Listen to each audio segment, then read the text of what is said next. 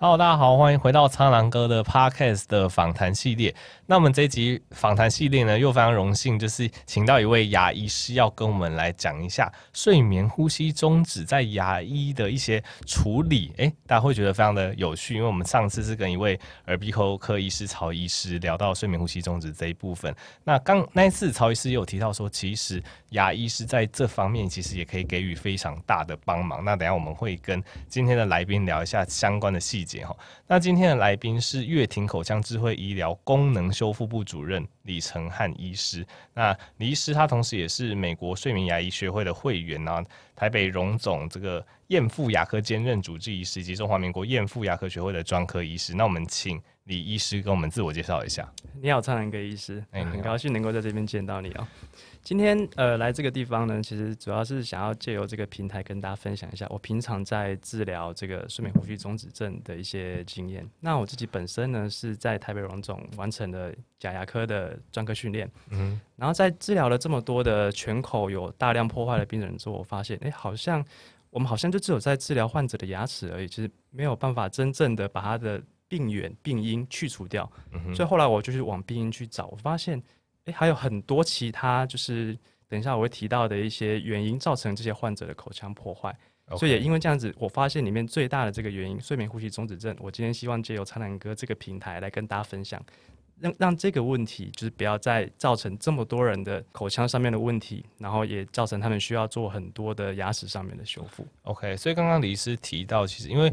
通常我们想到睡眠呼吸中止，我们都会想到睡眠呼吸测试，想到耳鼻喉科。那我们讲到一些上次讲到一些阳压呼吸啊之类的，那比较少听到牙科在做这一块。所以李医师之所以开始投入这一块，就是因为这个契机嘛。对对对。OK，了解。好，那那我们就是直接切入正题来讲好了。诶，李医师刚才讲到，其实造成牙齿不好的原因有很多。对对。那我们好像民众，我们通常常患者都被冤枉啊，说呃刷牙刷不好还是怎么样？那这部分请李医师跟我们分享一下，哎、欸，到到底造成牙齿不好的原因有哪些大分类？这样子。OK，那其实就我刚刚提的，我其实会开始做这个东西，是从我一个患者的经验来跟我呃去得到一个这样子的一个想法哦。嗯。那个患者呢，他当初是因为磨牙来看我的。我的门诊然后因为磨牙把牙齿都磨得很短很小颗，嗯，所以他必须全口每一颗牙齿都要做牙套，嗯，那其实是还蛮花钱，也很过程也是很痛苦的。嗯，那我们花了大概半年到一年的时间把它全口治疗完之后，他发现，哎，我们回来追踪一年两年还好，但是三年之后开始，哎，有一些牙齿又开始坏，又开始裂了，也是因为这样发现，我好像并没有真正解决他的问题，我只是短期的把他的牙齿做好而已。嗯，所以我现我后来就觉得说，哎，其实这样子不对。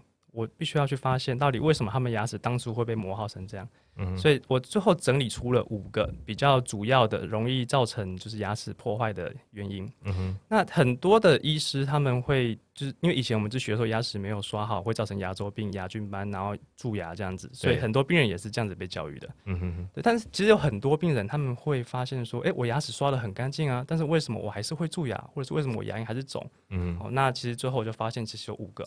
一个是第一个最常见的口腔酸性，而这跟蛀牙有关，或或者是跟一些胃食道逆流哦，这个也是有关系的。嗯哼。那再来另外一个呢是磨牙，磨牙的话，通常在晚上睡觉的时候，这是一个很大的力量。嗯，对，它力量很大的时候，其实就会造成牙齿很大的破坏。OK，对。第三个呢是咬合不正。嗯哼，对，那因为咬合不正，每个牙齿受力不平均，所以某些牙齿就会就是有比较大的损破损这样子。嗯哼，那最后一个呢就是心理压力。好，那心理压力会导致刚刚讲的口中酸性跟磨牙，这也算是一个一个他们更上层的一个源头。好，那其实我刚还没有提到的一个就是睡眠呼吸中止症。OK，那等一下我们再跟大家讲为什么睡眠呼吸中止症会是就是我特别需要强调的的这个最严重的病因哈，因为它是跟刚刚讲的每一个东西都有相关。OK，所以所以李医师其实提到目前五大病因造成牙齿的破坏，那其实口腔酸性它只占了其中的五分之一，就是。我们会一直去强调说啊，刷牙要刷好，对，什么三餐饭后刷牙，什么去死口腔酸性，可以它只占了很多会造成牙齿破坏的非常小的一部分原因，非常小的一部分。OK，所以难怪就是其实蛮多人他可能也有去注重这些口腔卫生，但是如果譬如说你有你刚刚提到有一些磨牙、咬合不正、心理压力、睡眠呼吸中止症、打呼这种状况，它一样会影响到他的牙齿。对的，对的。OK，所以民众就是要有这样子的一个概念，不是说你牙刷好牙齿。就不会遭到破坏，还是要去探讨其他原因。OK，那接下来请教李医师说，那刚刚我们重点放在睡眠呼吸中止症啊，这个睡眠呼吸中止症，我们夜间打呼甚至磨牙，哎，它会怎么样去影响到我们的牙齿？好，那其实之前曹曹医师已经有谈过，就是关于全身性的影响，了哈就包含了那些、嗯、呃心血管疾病啊、心肌梗塞，然后糖尿病啊，还有一些神经上面的问题。对，那如果对这个方面有有兴趣的，其实可以再听一下苍蓝歌之前的那个 podcast，那蛮精彩的。嗯哼，那其实是这部分我就不会再特别琢磨哈。那我们主要这次就来讲睡眠呼吸中止症怎么样影响到我们牙齿的。一些问题哦。首先，我再帮大家快速复习一下睡眠呼吸中止症。然后，那睡眠呼吸中止症就是当我们在睡觉的时候，嗯、我们的整个呼吸道的某一个地方发生了塌陷，可能在鼻腔，可能在喉咙，可能可能在下咽部气管。嗯，那不管它现在哪个地方呢，就是造成造成我们在睡觉的时候的呼吸不通畅，那有很多缺氧的状况。那缺氧太严重，你的身体就把你叫醒，所以等于整个晚上都没有办法好好的睡觉。嗯、那就我们牙科来讲，我们能够处理的部分就是从你的口腔、舌头这个部分。嗯，所以我们牙科在看睡眠呼吸中止症，我们比较常看的是你的舌头大小，还有你的牙齿的排列。嗯哼，所以我们牙齿你可以想象它就是一个盒子，盒子上下的盒子。那我们舌头像一个气球放在盒子里面。嗯哼，所以当我们的牙齿的排列不良，太后面、太缩、太窄，我们的气球就会往后挤压，导致更容易有这个呼吸阻塞的原因。OK 的状况。对，那。睡眠呼吸中止症，我们刚刚提到的是它的成因跟它的就是其他医医学上面的影响。那它到底会怎么样影响到我们的牙齿呢？首先，第一个我想要跟大家讲的就是它对呃睡眠磨牙这件事情是有很大的相关性的。嗯哼。就之前有一个呃国外的研究，他发现说就是在晚上睡觉的时候，他给患者去带那种去睡眠医学中心会侦测脑波的那种，嗯，还有侦测你的血氧的那种仪器，就是一般的睡眠检查 PSG。嗯哼。然后他发现。他在患者在出现磨牙的时候，通常同时也会有发生呼吸暂停，就是他突然窒息了，然后也会有他的那个呼吸的气变少了，鼻管侦测到的空气变得比较少，然后甚至他的氧就是侦测血氧的那个手指上面的那个仪器，他的血氧也有下降的状况。这个跟磨牙常常是同时发生的，同时就是磨牙的时候就。同同步发生睡眠呼吸中止、血氧浓度下降的状况。对对对，OK，对，所以有一个假说是说，就是因为这些血氧下降的原因，导致身体必须要让你唤醒，我们叫 arousal，OK，这个唤醒同时也会让交感神经就是触发醒过来，所以也会导致我们整个牙齿就开始磨。OK，了解。对对对，对，所以目前有检有统计啊，大概就是有睡眠呼吸中止症的人，也有七成的人也有磨牙的状况。那自己就我在。呃，看诊的经验上面呢，我看到每一个磨牙病人，我 routine 都会问他说：“哎、欸，你有没有打呼？”哦，我不觉得七成而已，我 问起来九成以上都有这样子的问题。了解，对对。那这个地方我再额外提一件事情，就是其实很多磨牙的患者他们会做一种东西叫咬合板，那个是一个放在嘴巴里面的一个塑胶板子，避免上下牙齿互相磨耗破坏。嗯哼，这个东西其实会加重那个睡眠呼吸中止症的严重程度。OK，所以你的意思是说？咬合板虽然说可能可以去，就是让牙齿不要磨得那么厉害，但它反而会去加剧睡眠呼吸中止。对，因为它占据了口腔里面的空间。OK，而且它又把下颚往下抬高了，所以等于我们喉咙又更被挤压到了一点点。哦、那那这样怎么办？所以其实这个等一下我们会讲那个止鼾器的部分，其实它可以同时解决打呼跟磨牙这两个问题，同时解决。OK，对，所以就是。必须在治疗磨牙的状况下，我们也要先看他有看患者有没有这种睡眠呼吸中止症，不然的话我们会选择使用更糟的治疗方式，让他加剧他的全身性状况的恶化。OK，了解。对，这是第一个，它跟磨牙的最大的相关，也是我为什么会做这件事情最主要的原因啊、嗯，因为这个会影响到我们做假牙很多的成功率的的部分。那下来第二个呢，其实睡眠呼吸中止症跟胃食道逆流啊，它的相关性，其实上次曹医师有提过，大概也有六成左右。嗯，对，那。呃，外面外外国的实验，其实他们也是用睡眠检测，然后同时去侦测食道里面的酸性，去验到这件事情的。他会发现说，有睡眠呼吸中止症的病人，他的食道酸性会比较高一点点。嗯，那目前有一个假说是，诶，当我们晚上睡觉突然舌头或者是呃，下呼下下咽部塞住了之后，我们会很急着想呼吸嘛，嗯，所以急着想呼吸的时候，我们的肺部的压力就会提高，我们的横膈膜会想要把气挤出来，嗯，所以这同时呢，其实我们的胃也在那个范围里面，所以它就容易让胃酸也出来，这只是一个假说，目前还没有一个真正的证据说到底是谁引起谁。了解，哎、欸，我这边也请教一下李医师，那这种就是睡眠呼吸中止，它跟胃食道逆流有关系，这个胃食道逆流它也会跟我们牙齿破坏有关嘛？对，但但哦，这是我单纯我自己的问题啊，因为我们觉得胃酸常常就是会让你食道啊、胸胸口灼热，但是但是胃酸不一定会直接涌到口腔啊，那它是怎么样去间接或直接造成牙齿的破坏的？通常我们在这种胃食道逆流的病人，我们会很常见看见口腔的一个状况，就是外面牙齿看起来都很漂亮，嗯、但是从我们的二侧、从舌侧去看它里面的珐琅质会全部都不见。哦，对，所以其实可能还是有些人比较严重，他们会那个酸会回到口腔里面，而且因为睡觉躺着，所以这个很常发生在后面的牙齿。哦，而且你可能也不一定有感受到，对，而且泡泡一整个晚上。哦，了解。对对对，所以酸性不知不觉就会侵蚀到掉珐琅质。对，而且它一次范围就是全部的牙齿，不像我们蛀牙，你可能一颗没刷好就那一颗而已。所以通常我我遇我遇过几个这种患者，我也是一样，全口每个牙齿都要做牙套，那其实很可怜的。哦，OK，所以真的是各种就是都连带影响，然后又又又造成胃食道逆流会造成牙齿坏光，好，这个睡眠呼吸中止大家真的要注意。好，okay、好，那再来还有另外一个，就是睡眠呼吸中止症，就是其实一部分就是打呼嘛。嗯，那打呼呢，其实它跟口呼吸就算是同样类似的事情哦、喔。嗯哼。那这件事情呢，就是睡眠呼吸中止跟口呼吸这件事情，其实我觉得影响比较大的是在小朋友的时候。嗯，对，因为口呼吸这个事情啊，其实医学方面比较没有针对这个地方去讨论，其实它会造成我们的牙齿排列不整。那原理是什么呢？因为我们的牙齿的位置其实是由我们的舌头跟我们的脸颊决定的。对，对，我们想象，我们就戴一个透明牙套，固定牙齿的位置。嗯。但我们口呼吸的时候，我们原本睡觉上颚舌头应该可以抵着上颚的那个对硬腭上面，那我们口呼吸就张开了。嗯哼。所以当我们睡觉的时候，嘴巴张开，我们的脸颊还撑着牙齿，但是我们里面没有东西撑着牙齿。哦。所以上颚就会变得越来越窄，越来越窄。很多鸟嘴的病人就是这样子形成的。嗯哼。对，那上颚越窄之后，我们下颚其实就放不进去了，所以下颚就会相对往后缩。OK，对，所以我们现在会卡在一个比较后面的位置。那你整个青春期在发育的时候就一直被固定在那个位置，嗯，所以导致后来的小下巴发生，那小下巴又再继续延，造成了睡眠呼吸中止症。哦，变恶性循环。对对对对对。欸、这样我又想到一个问题，因为口呼吸，我觉得这件事情我小时候也有，对对，所以然后但我想到另外一个问题是说，呃，因为感觉欧美人他们的。嘴型跟他们的下巴跟东方人比起来，感觉他们的下巴其实都是比较往外的。其实我觉得东方人跟西方人比起来，就我们整体的下巴都比较往后缩，往后缩，然后嘴巴比较往外凸。那这个跟睡眠呼吸中止的盛行率是有关系的吗？还是这个还有其他的因素在里面？哦，有这个，其实我觉得。共就一会一起发生的几率是蛮高的，因为我其实大部分打呼的病人脸型其实就蛮像苍蓝鸽医师这种、嗯、这种脸型，对、嗯、对，就是下颚会比较后缩，嗯、对，所以如果这个问题没有在早期就发现被解决的话，这其实在发育期就可以解决这个问题的，嗯、就很可能造成未来就长成这样，因为下巴其实到十八岁之后就没有什么发育空间了，嗯，所以等到未来才要来矫治这个问题，就是变成我们也只能够用类似正颚手术啊，或者是。比较大范围的矫正，把上颚撑开，下颚撑开，那让你的呼吸又可以再继续回来，会变得比较麻烦一点。了解，OK，所以都还是有互相影响，就对了。对的，对的。好，OK，好，那再来下一个就是，其实睡眠呼吸中止症跟牙周病也是有关系的。嗯，对。那我们刚刚讲过口呼吸嘛，那其实口呼吸这件事情呢，会造成口中一个很干的状况，因为气是这样进进出出。嗯，对，所以口干的情况会导致就是。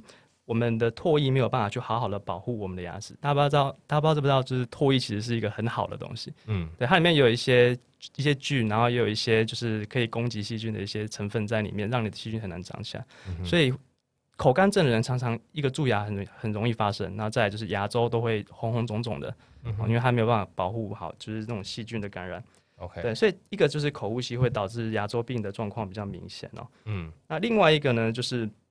呃，上次曹医师有提到说，就是体内的氧化压力会变得比较大一点点，好、就是全身在发炎的感觉。嗯，那其实牙周病，呃，不知道大家有没有听过，牙周病其实是一种自体免疫疾病，类似。嗯哼，对，因为它是牙齿发现，诶、欸，我的牙龈周围有一些脏东西，它想要就是这些东西离开它身体，那它就开始攻击自己的骨头，让自己的骨头吸收。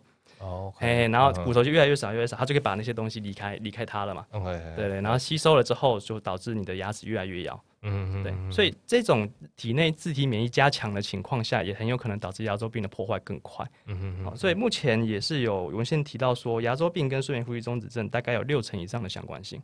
OK，对对对，了解哦，牙因为因为牙牙周病这这个我就因为我不是读牙的不太熟，我是第一次听到，就牙周病是跟就是跟自己免疫的这个机转也有关，对，比较类似，对，了解。好，所以看起来这个 OSA 就睡眠呼吸中止症是 跟很多全身性的发炎疾病都有关系。对对对，它真的是一个很大的问题，okay, 而且其实也很多牙医没有注意到这个问题。嗯哼哼，对。那其实总结一下，我们我已经提完了所有睡眠呼吸中止症会影响到牙齿的状况哦。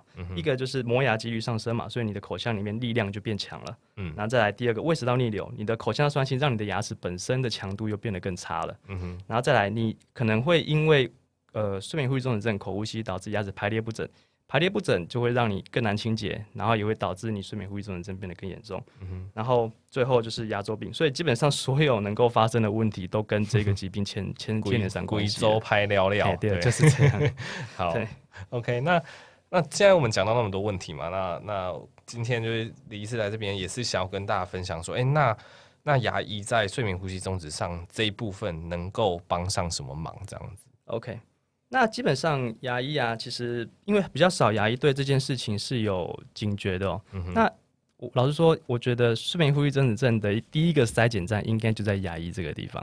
OK，对，因为你想象一下，哎、欸，我我像我是个男生，我这辈子看不到妇产科，那、嗯、我可能从从我到所以最后我的胃都没有不舒服，我可能看不到胃科。嗯、但是我想有没有人没看过牙科？对，而且理论上应该是三到六个月可能都要对对对检查一下这样子。对，对所以第一个就是哎，刚刚这一些问题都可能跟睡眠呼吸症有关。所以只要你的牙医对这件事情稍微有一点点警觉的话，他应该可以提醒你有这个问题。OK。对、嗯、对，所以我觉得牙医是发现睡眠呼吸中止症的最前线，而且很定期的可以观察你有没有越来越好。嗯哼哼哼，对对对，所以这是第一个。那我们如果有发现这样子的问题的话，我们就可以很快速的转诊，帮你不管是转到呃耳鼻喉科啊、胸腔内科啊、神经内科啊，这次都是可以很快的，就是让你知道你有这个问题了。嗯哼哼，对，所以我们通常其实我就是看到患者嘴巴里面有磨牙的状况，或者是有一个还蛮蛮有趣的，就是你可能自己可以检查了，就是你有没有发现你舌头有牙齿的印的痕迹？嗯，如果有的话，就代表你现在应该没有吧？看起来还好，你目前看起来还好。对，好好。对，你如果有的话，你就是舌头你伸出来就看到旁边有那个细细的、薄薄的一个一个薄片，那其实就是你牙上下牙齿咬起来的中间的那个缝。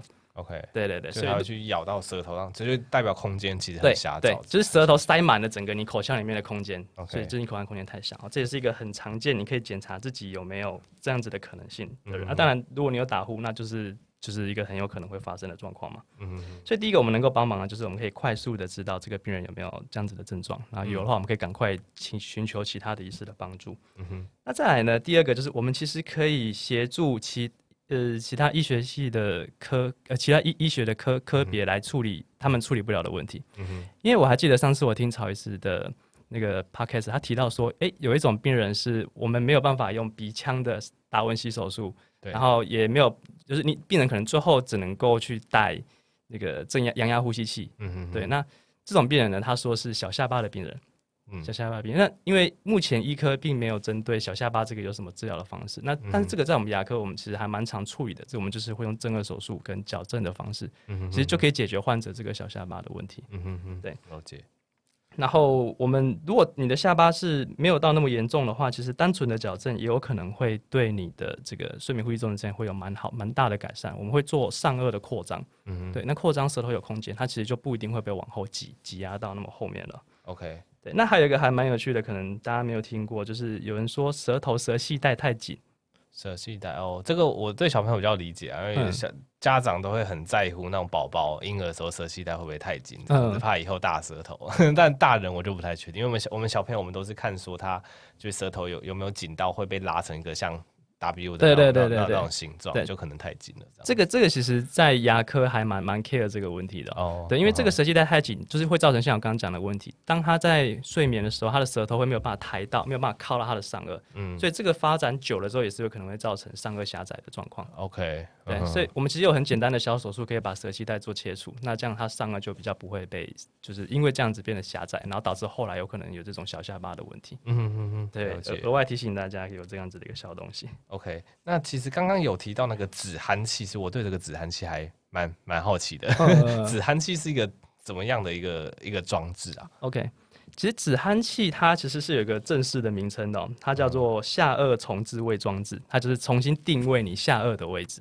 OK，所以它是装在你口腔里面，还是在口腔外面？啊，在口腔里面，在口腔里面。对对对，那这个呢，目前发展到现在，其实很多不同的形态哦。那发展到现在，其实比较常见的形式就是上颚戴一个牙套，下颚戴一个牙套，很像我们戴隐适美那种透明的牙套。OK，对对，那上下都包起来之后呢，我们中间用一个有弹性的东西把它捆在一起。怎么说？就是，嗯，就想象有上面上颚牙齿跟下颚的牙齿被一个塑胶片定着。哦.对，所以你下颚想要往后掉的时候，它就把你拉着。哦，嗯，了解。所以你睡觉的时候你，你你就不会自然而然让你就是整个往后塌，它就会让它固定在比较正正确的位置，这样子。对对对，你的下颚就会被悬吊在那个地方，所以我们可以调整那个悬吊的量，所以你可以吊的比较前面啊，或者是放的比较松，都都有可能的。OK，了解。它大概就是像这样子的一个装置哦。对，那其实止鼾器啊。呃，我记得上次曹医师有提到说，他觉得有蛮多患者戴起来都很难适应嘛，嗯，对不对？那其实止鼾器这个东西呢，它并不是一个以永久佩戴为目标的的的一个东西，嗯，对，因为上次我听曹医师他的内容，他有提到说，其实很多病人他们可能会担心手术，就是会会。就会担心嘛，因为没有病人喜欢做手术。对对对。对，那你戴羊牙呼吸器，你也是首先你花一个很高的费用，然后再来你不确定它是不是真的能够有效，而且你一辈子要带着那个东西，包括你去录影，可能那台机器也要搬过去。睡觉的时候带着，就是觉得啊，很很麻烦啊。我觉得对大部分人来讲，应该都有这种想法。对对对，所以其实止鼾器就是一个相对比较好携带，然后也可以快速解决症状的一个一个东西啊。OK。那其实我觉得它最大的价值是在，当你戴了这个之后，你会知道你晚上有呼吸是什么感觉。哦，可能隔天精神也会比较好。哦，那个其实我蛮多病人会这样跟我回馈的。嗯、对，那你知道这个感觉之后，你其实会更有勇气的去做，比如刚刚讲的喉部的手术.然后还有就是我们牙科的矫正，然后跟就是阳呼吸可能就不一定会去考虑了，因为你已经就解决这个问题了、嗯。但就是你减重，其实我我今天没有提到的部分，其实是减重也会跟睡眠呼吸中止症有相关。对，哦、那。因为这是跟体内的一些激素的影响有关，所以我病人会跟我说：“哎、欸，我戴了这个之后，我觉得我食欲比较好控制了。”嗯，对对对，了解。对，所以就是让我们整个睡眠呼吸睡眠呼吸中止症的治疗可以开始进行，而且是一不是一个侵入性的治疗，嗯，就只是戴个牙套这样子，体验一下晚上睡觉有呼吸的感觉。OK，是的。所以目前其实提到几个点，包括就是你们牙医其实可以担任这第一线就是筛检，那协助转诊的角色，那你可以看一下筛检一下病人有没有可能有这个呃问题，那协助这个转诊，那再也可以用一些呃止鼾器的治疗啊，然后去呃改变口腔的一些空间，对，就是让整个睡眠呼吸中止症获得了改善。那如果因为呃，睡眠呼吸中止症再造成一些牙齿的损害，哎、欸，你们也可以在这部分有一些帮忙，这样子。哦，有这个其实是我们比较日常在做的事情哦、嗯，也是一般当你牙齿有大量破坏的时候，我们可能会做牙套啊、全口重建啊。这其实是我们牙科的本质，我们本来就是做这件事情的。不过我们现在都讲预防医学嘛，还是希望说不要拖到就是你已经牙齿坏了、拍尿尿那才去找牙科，希望在前线就阻断。之后这些东西的发展，这样子，对，所以我才会很强调前面这些事情，反而我不会特别去强调说，哎、欸，我们怎么样帮你做完全部的牙齿这些。OK，那还那我们刚刚其实也稍微提到说，其实止鼾器跟呃另外我们。上次曹医师跟大家提到阳压呼吸器啊，还是还有其他治疗的方式，我们刚刚已经有稍微提到了其中一些不同点。那李师在这部分还有什么要补充吗？就关于止鼾器以及牙呼吸器或治疗其他治疗方式，它的比较跟差异点。那建议民众要要怎么选择这样子？OK，那首先止鼾器呢，它上次曹医师有提过，它是只能够用在轻度到中度的患者。哦，太严重的患者，你下颚拉在前面，他还是会塞着，就没办法。OK，对对对，所以在做止鼾器之前呢，我们一定会请患者去做睡眠检测。我必须要知道他晚上阻塞那个指数 AHI 大概到多少左右。嗯哼，对，太严重了，我们是没有办法处理的。OK，再来第二个，我们在看这种止鼾器的病人的时候，我们会很在意说，哎，他鼻腔是不是有鼻塞的问题？那或者是他的下呼吸道有没有一些就是腺样体啊、扁桃腺肥大？嗯，这些也不是用那个止鼾器可以解决的。嗯哼，所以我们你呃治疗治。治疗睡眠呼吸中止症的牙医师必须要能够理解整个睡眠呼吸中止症它发展的病程跟可能发生的地方，而不是就是一律把病人下颚往前拉。嗯，对对，所以很重要就是到底病人有没有鼻腔的问题，有没有，甚至有些病人是它不是塞住哦，它是就整个就不呼吸了，嗯、你的大脑就没有叫你的肺脏呼吸，这种我们叫中枢性阻塞。嗯，对，所以这种病人呢，你就要把他下顎往前拉，他一样不会呼吸。不会呼吸，对，对对对，所以这个就是我会强调，就是在做止鼾器之前，先去做睡眠检测的一个重要性。我要知道我到底能不能够帮忙你这个问题。嗯、了解。对，那其实止鼾器呢，上次曹医生有说，哎，止鼾器好像说佩戴不太容易习惯哦。那这件事情其实止鼾器它是有一个适应期的哦。嗯，止鼾器呢，它在佩戴的时候，因为它我们把下巴往前移，所以相对来讲，你往你的关节跟肌肉，你整个晚上就是被往前拉的状况。对对，那你往前拉的越多，你其实气通的越多，改善效果越好，那你早上起来你的关节会越不舒服。OK，哦，对你说因为它有一个外力往前拉，所以你关节会觉得怪怪的，对，你整晚上都被吊着。对对对。对，那如果我们把它稍微放回来一点，你的关节是会可以比较舒服，但是你的改善效果就会没有这么好。所以其实我们会花一段时间在调整病人的前后的位置。OK，嘿，所以这是需要一个比较知道就是怎么处理止鼾，就是。到底要往前拉多少的医师来帮你抓你？哎、欸，我们这是该往前多少或往后调多少？嗯、就这是一个调整的过程。嗯，对。所以为什么会有些病人没有办法适应呢？其实就是可能有一些止鼾器他没有办法调整前后，那或者是有些医师比较不知道该怎么样去往前或往后多少。这其实是一个蛮蛮细的东西。OK，哎、欸，那我也想要请问一下李医生，就是你你的经验，就是止鼾器跟阳压呼吸器这两种。哪一个患者会觉得比较好适应啊？我我的想象中感觉都都都是一个都不好适应，对啊，都是睡觉的时候，因为你平常你都睡觉就习惯，但是你现在硬要像阳压呼吸就带着一个东西，它会一直往你嘴巴吹气，对，然后止鼾器是在那边把你下顎往前掉，对，这这两种有患者有怎么样的回馈嘛？其实我比较多的患者是从阳压呼吸器转到止鼾器。哦，对，就觉得阳压呼吸器太太痛苦了嘛，因为它它只是从鼻子这个地方一直帮你灌灌气，对，所以你整个睡觉的时候，它不过有些比较厉害，它可以配合你原本的呼吸频率，就你吸的时候再帮你帮你打，那种就会比较好一点。哎，但是如果一般它直接帮你灌气，你其实就是你就想象睡觉有人一直往你鼻子里面吹气，那你怎么睡？对对，那止鼾器呢，其实只要经过我们几次的前后调整之后呢，它其实就可以比较好佩戴适应。像现在我的患者，甚至因为我我有个患者，他不小心把他的止鼾器用裂了。哦，对，那送回来维修，他说他那个礼拜超痛苦的啊，是啊，对他变得是很依赖这个东西，就是很很有这个东西，他才能够睡得好，然后早上才早上起来才会比较有精神。OK，反而是习惯了这样子。对对，但是我其实。没有没有打算让他习惯，因为其实他已经改善他的状况之后，他下一步要做应该就是其他更根治它的一些问题。了解，所以其他根治它，就像上次曹医师讲的，可能会需要一些手术，或者是医牙科方面可能就是矫正，或者是或者是就正正颚减重这这一方面。对对对对对，对，所以还是给大家一个一个观念，就是不管是止鼾器跟牙牙呼吸器，它都是你睡觉的时候，它等于是治标啦，就是你睡觉的时候它帮忙你，但是你要完全脱离这个东西，你还是要去。改造你口腔里面的一个环境，没错没错，就可能是空间，或者是可能是就是你整个体重下降，都是会才是根治的一个一个方法，这样子。对，好，OK。那在疗效方面呢，就是止鼾器跟其他治疗方式，它的效果。呃，效果的话，其实根据文献研究，阳压呼吸器是最好的。OK，对，因为它直接灌气，那个是最最直接的。对对，那止鼾器以我自己的经验呢、啊，我觉得患者做完之后，他比较常给我听到的回馈就是，首先就是他早上会比较有精神。对对，然后他也会，因为磨牙，他其实是他不是停止磨牙，他是没办法磨牙，因为他下巴被 绑着了。对对对，对，所以磨牙状况其实也就是同时就解决了这个问题。嗯，对，然后。然后再就是有个蛮蛮特别的是，有一些患者会跟我说，他以前有偏头痛，然后偏头痛他戴完之后偏头痛就好了。哦，可能跟睡眠品质也有关系。对，可能跟缺氧的状况有关系。对，对，这还蛮有趣的，我最近的发现。嗯哼。对，那其实对就我们牙医自己来讲，我觉得最大的差别，患者可能没有感觉，就是他的整个口腔的味道跟他的发炎状况会很明显的下降。OK。对，这对来讲其实很很好的一件事情，因为我们其实一直需要盯患者去清洁口腔。嗯。对，那很多患者他就会说啊，我都有刷啊，那就还是很肿。嗯哼。所以事实上他们不是。不是没刷干净的问题，对，对我们真正解决了以前我一直困惑很久的这个问题。OK，对对对。那其实最最最大的患者跟我个 feedback 就是，哎、欸，他发现不是他发现，他老婆终于愿意跟他一起睡了。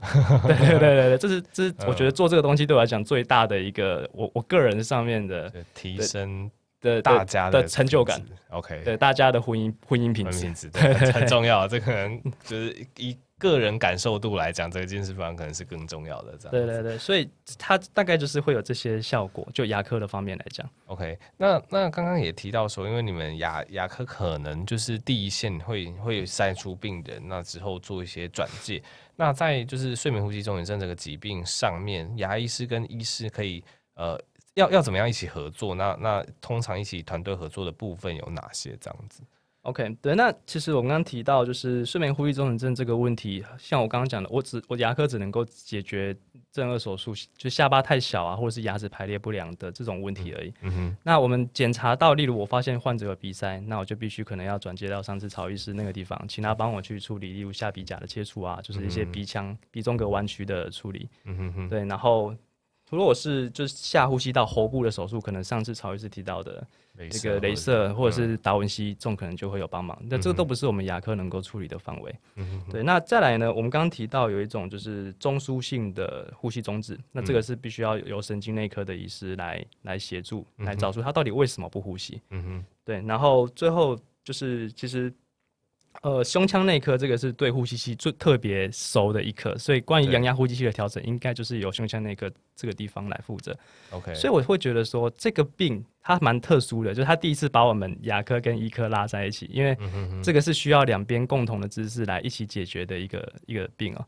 因为它走走的路径从鼻子到嘴巴，然后再到喉咙，再到胸腔，对对对对，所以就整个整个都拉在一起了，而且可能。各个地方都会有问题，对对对，就不是一个科可以解决的。嗯。了解，所以这，所以我也是，我我我自己也是觉得非常有趣。就是上次跟曹医师聊，那那刚好，哎、欸，可能你们刚好收听到这一集，然后你们刚好又，哎、欸，你们牙科又刚好有做这一块，然后其实这样整个聊起来，我才知道，哦，OSA 真是一个非常大的一个主题，对，而且这个东西感觉它蛮被民众轻忽的，嗯，对，可能民众大部分民众是没有没有，他可能有听过睡眠呼吸中止症，有可能听过打鼾，但他不知道。对他的生理跟对整个状况的影响那么大，这样子，对他们可能就觉得说，哎、欸，我就是很好睡啊，然后睡得很好，因为又又一直打呼，对，对，很多人说，哎、欸，我我一上床五分钟内可以睡着，这种其实是就是睡眠剥夺的状况，代表你睡眠没有睡得很好，对啊，然后或者是病人就是说，哎、欸，我早上起来会头痛，所以他们都会用这种很表浅的症状，然后去去治治疗头痛，然后去治疗睡眠品质，然后去治疗我讲的磨牙。对，对，但他们都没有去找到真正最后后面藏在后面去造成这些问题的、哦、的源头原因这样子。对对对。Okay, 那李医师这边有没有一些就是相关案例可以跟我跟我们分享？可能是是一些就是真的是治疗成果很好，或者是你印象比较深刻的案例这样子。OK，那呃，我有一个病人呢，他是因为就是磨牙被他太太带过来。对，等下，等下，他就说这太恐怖了。他晚上那个声音超大，然后其实事实上我看他牙齿也是很多的缺损，就是被被磨坏了这样子。嗯，对。然后他其实那时候我。因为我 routine 就是遇到磨牙，我就问你有没有打呼，然后他太太旁边就非常非常兴奋说有有有，他有打呼。嗯、对啊，只是他他觉得说就是磨牙这件事情比较危险，才来带来牙科看这样子。对对，所以我用这个方式就是同时解决他这两个问题之后，他就是那个给我 feedback 说，喂，他早上起来开始不会头痛的那个患者。哦、对，对对，这是我额外的一个收获，我觉得还蛮有趣的。然后再来就是他跟我说，他原本以前中午都必须要午睡，嗯，对，那他开始带之后就不需要这个午睡了，他可以有更多的时间去做其他的事情。嗯嗯嗯，对，然后也开始可以比较。控制他的体重，因为他算是微微胖的体型。嗯哼哼，对对对，所以这是其中其中一个患者哦。那因为这个患者他其实蛮蛮蛮喜欢聊天的，所以我跟、嗯、我就跟他做成了一个好朋友，我觉得还蛮有趣的。那也是他跟我说，就是他可以跟太太一起一起睡觉，因为他们最近刚生了一个小宝宝。OK，对对对对，对整个生活品质都有蛮大的改善。对对对，我觉得这还蛮有趣的。那另外一个是比较不不不一样的，他是。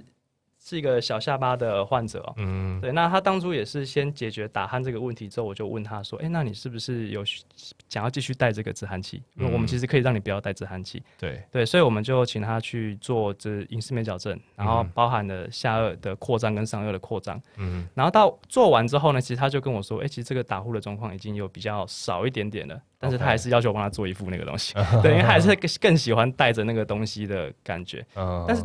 讲这个案例，我只是想要跟大家说，其实，呃，止鼾器它可以让人让让你知道说没有打呼的感觉是怎样，没呃没有睡眠呼吸中止症的感觉是怎样。嗯，那接下来你会更有勇气去治疗，就是真正去根治这个问题。了解，对对对，就不要想着一生都要依赖止鼾器，你还是要把就是最根本的一个原因给解决。所以所以事实上没有办法一生依赖，因为其实随着我们年纪慢慢增长，肌肉松弛之后，那个睡眠呼吸症的症状会越来越严重。OK，所以我现在能够拉到这样，嗯、但我的关节能够往前拉其实是有限的，我不可能一直无限往前拉。嗯、对对，所以这是不可能一生依赖的东西。嗯哼哼，了解。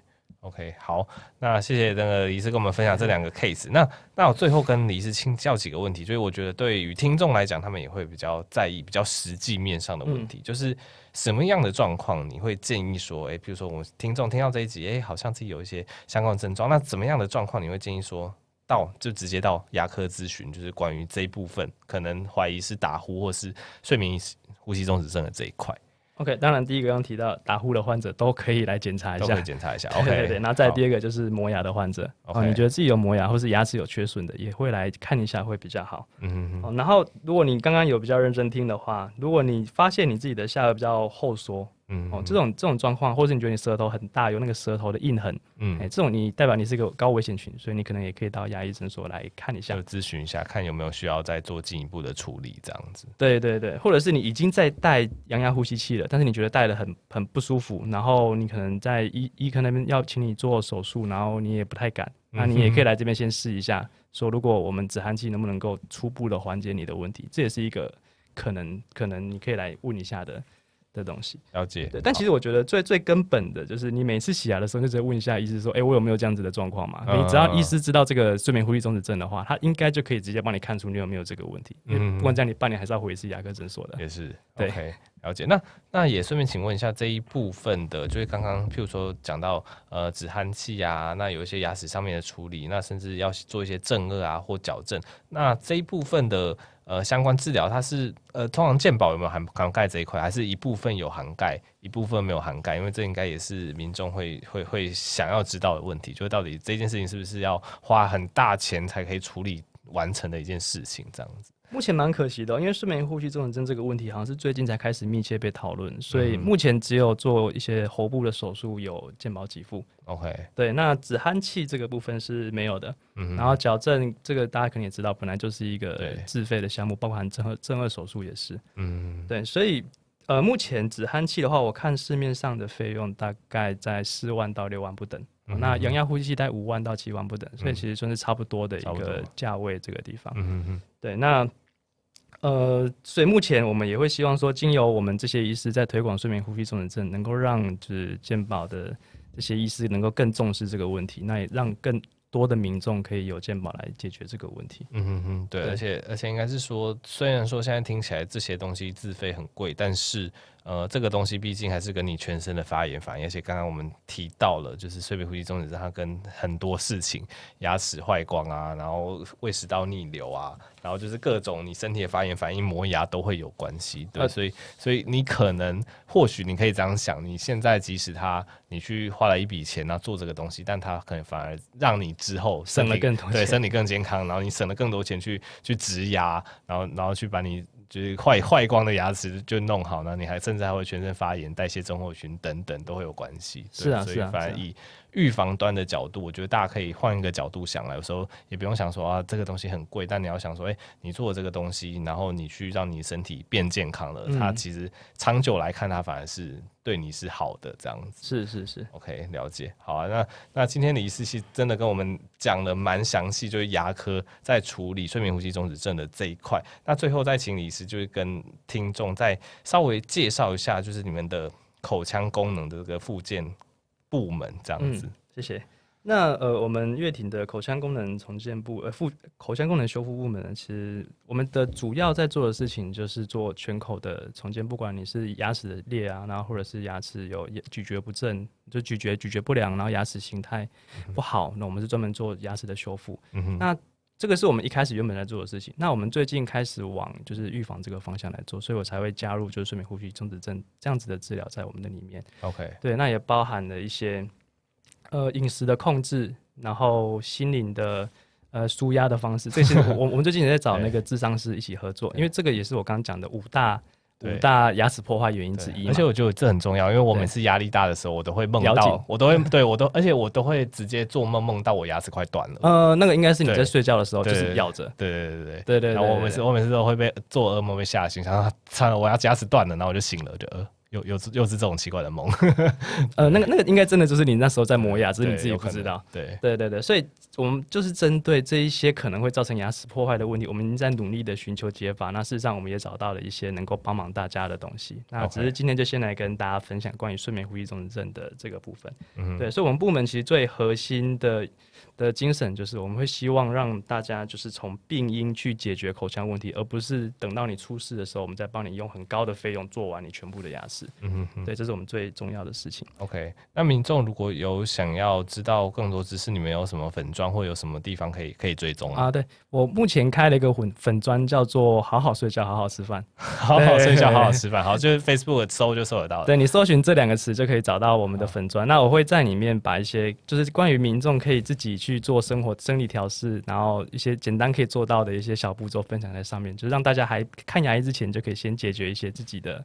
问题这样子.好，那对，这就是我们目前开的一个粉钻，这样。OK，好好，那今天非常谢谢李医师来跟我们分享，就是关于就是这种呃口腔方面知识的东西，因为这方面其实我也是非常不熟，而且上次跟曹医师聊的时候跟你聊，真的是觉得哦，OSA 就是所谓呼睡眠呼吸中止是现在大众非常需要呃迫切去面对的一个课题啦，嗯、可能可能大家听完会多一点概念哦，原来你的。